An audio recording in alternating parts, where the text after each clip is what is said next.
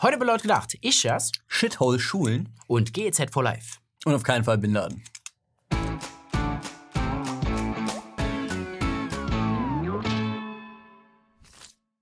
Der Beruf eines Lehrers war mal ein sehr angesehener Beruf. Doch das ist schon lange vorbei. In Finnland dürfen später nur die allerbesten Studenten tatsächlich vor der Klasse stehen. Das ist der Grund, warum der Beruf des Lehrers in Finnland sehr angesehen ist. In Deutschland hingegen ist der Beruf der Lehrerin oftmals nur eine Notlösung, wie eine Langzeitstudie der Uni Frankfurt zeigt. Nur ein Drittel der Befragten gab an, sehr engagiert zu sein. Ah, und entgegen aller Vorurteile ist der Lehrerberuf eine sehr fordernde Arbeit. 30 Kinder zu unterrichten und dabei die Begeisterung für den Lernstoff zu wecken. Ja, das ist eine Aufgabe, die nicht jeder gewachsen ist. Schülern wird oftmals vorgeworfen, dass sie keinen Respekt vor Lehrern haben. So kommt es dann auch nicht von ungefähr, dass die Gewalt gegen Lehrer ein erschreckendes Ausmaß angenommen hat. Viele Pädagogen berichten davon, dass sie von ihren Schülern bedroht oder attackiert wurden. Auch an Grundschulen. Und auch sonst bietet der Beruf wenig Sicherheit. Trotz des Lehrermangels halten einige Bundesländer an der Praxis fest, Lehrer mit einem befristeten Vertrag in den Sommerferien in die Arbeitslosigkeit zu entlassen. Besonders unbeliebt sind bei Lehrern die sogenannten Brennpunktschulen, also Schulen in den multikulturellen Shitholes der Republik. Wer es sich leisten kann, schickt sein Kind lieber auf eine andere Schule. An dieser Stelle ein Shoutout an Manuela Schwesig, die ihr Kind präventiv auf eine Privatschule schickt. Und auch die Lehrer suchen sich lieber einen Arbeitsplatz mit einer höheren Überlebenswahrscheinlichkeit. Ja, und deshalb planen die Sozialdemokraten mal wieder eine Extraprämie einzuführen, um erfahrene Lehrer an diese Problemschulen zu locken. Also eine Art Gefahrenzulage.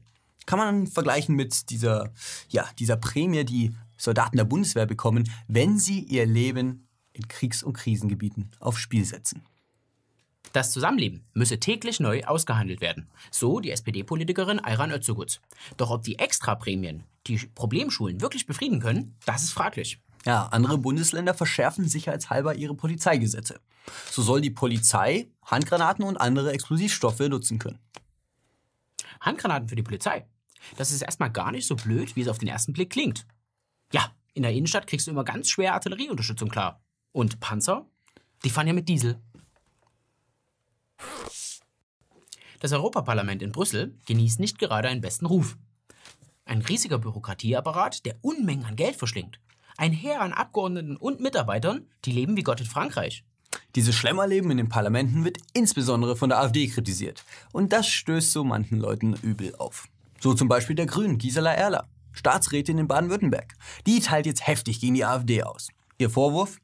Gleichzeitig saufen sie mit ihrer Fraktion im EU-Parlament Champagner für 400.000 Euro und präsentieren sich hier als die Saubermänner. Ein harter Vorwurf.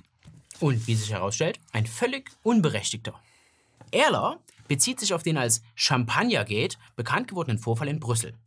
Die ENF-Fraktion hat im Jahr 2016 400.000 Euro an Spesen abgerechnet. Darunter 234 Flaschen Champagner. Die AfD ist aber überhaupt gar kein Teil dieser Fraktion. 234 Flaschen Champagner. Gar nicht so schlecht.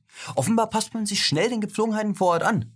Und sind wir mal ehrlich, ist ja verständlich. Du kannst das hier nur verkraften, wenn du süßt.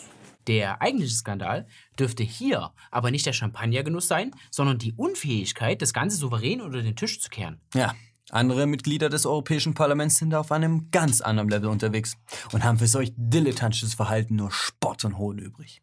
Ich sage mit Lichtenberg, auf euren Kleinkram lach ich. Jean-Claude Juncker fiel schon des Öfteren durch merkwürdiges Verhalten in der Öffentlichkeit auf. Küsschen für die einen Gäste, Backpfeifen für die anderen, Bierzeltatmosphäre beim öffentlichen Empfang. Und zuletzt beim NATO-Gipfel in Brüssel musste er von mehreren Regierungschefs gestützt werden. Natürlich gibt es hierfür eine ganz simple Erklärung. Ischias. Der Junker klagt über eine üble Ischias-Attacke. Ein Problem, das offenbar schon länger besteht und schon von den Abgeordneten bemerkt wurde. Einige Politiker zweifeln an Junkers Fähigkeit, sein Amt weiter auszuführen und fordern seinen Rücktritt. Eine Reaktion blieb zunächst aus. Juncker schwankte noch. Doch nun weist er jegliche Spekulation von sich. Und so wird uns der Kommissionspräsident noch eine Weile erhalten bleiben. Die nächsten Termine stehen bereits. Herr Diktator. Am Mittwoch hat das Bundesverfassungsgericht in Karlsruhe eine lang erwartete Entscheidung zum Thema Rundfunkgebühren gefällt. Das Bundesverfassungsgericht hat das Finanzierungsmodell Modell der öffentlich-rechtlichen abgesegnet. Das heißt, wir müssen weiterhin Rundfunkgebühren zahlen. 17,50 Euro im Monat. Ob wir das Programm der Sender nutzen oder nicht. Ein Urteil im Namen des Volkes, aber nicht im Sinne des Volkes. Für die öffentlich-rechtlichen Sender bedeutet das, weiterhin dick und fett Kohle absahen. Im letzten Jahr waren es immerhin knapp 8 Milliarden Euro. Das höchste deutsche Gericht schreibt den öffentlich-rechtlichen Rundfunk eine besondere Bedeutung zu. Sie weisen in ihrer Urteilsbegründung explizit darauf hin, dass die öffentlich-rechtlichen gar nicht wirtschaftlich arbeiten oder sich über Werbeerlöse finanzieren sollen. In der Verhandlung ging es gleich um mehrere Themen. Zum einen darum, ob es sich beim Rundfunkbeitrag um eine versteckte Steuer oder eine Gebühr handelt.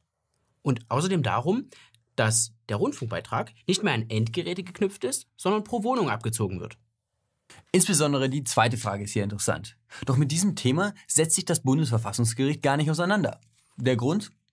Der Anteil der Menschen, die kein Empfangsgerät besitzen, ist so gering, dass sie als unwesentlich eingestuft werden. Man erinnere sich, früher gab es für Menschen, die keinen Fernseher besessen haben, einen reduzierten Beitragssatz. Aber jetzt ist der Anteil so gering, dass man da gar nicht drüber nachdenken muss. Komisch.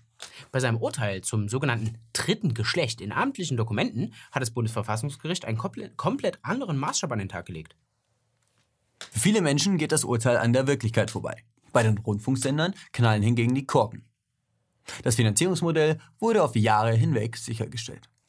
Eigentlich ein guter Moment, um endlich mal wieder die Beiträge zu erhöhen. Und vielleicht gibt es bei den öffentlich-rechtlichen Sendern dann noch so eine Art Premium-Paket mit neutralen Nachrichten.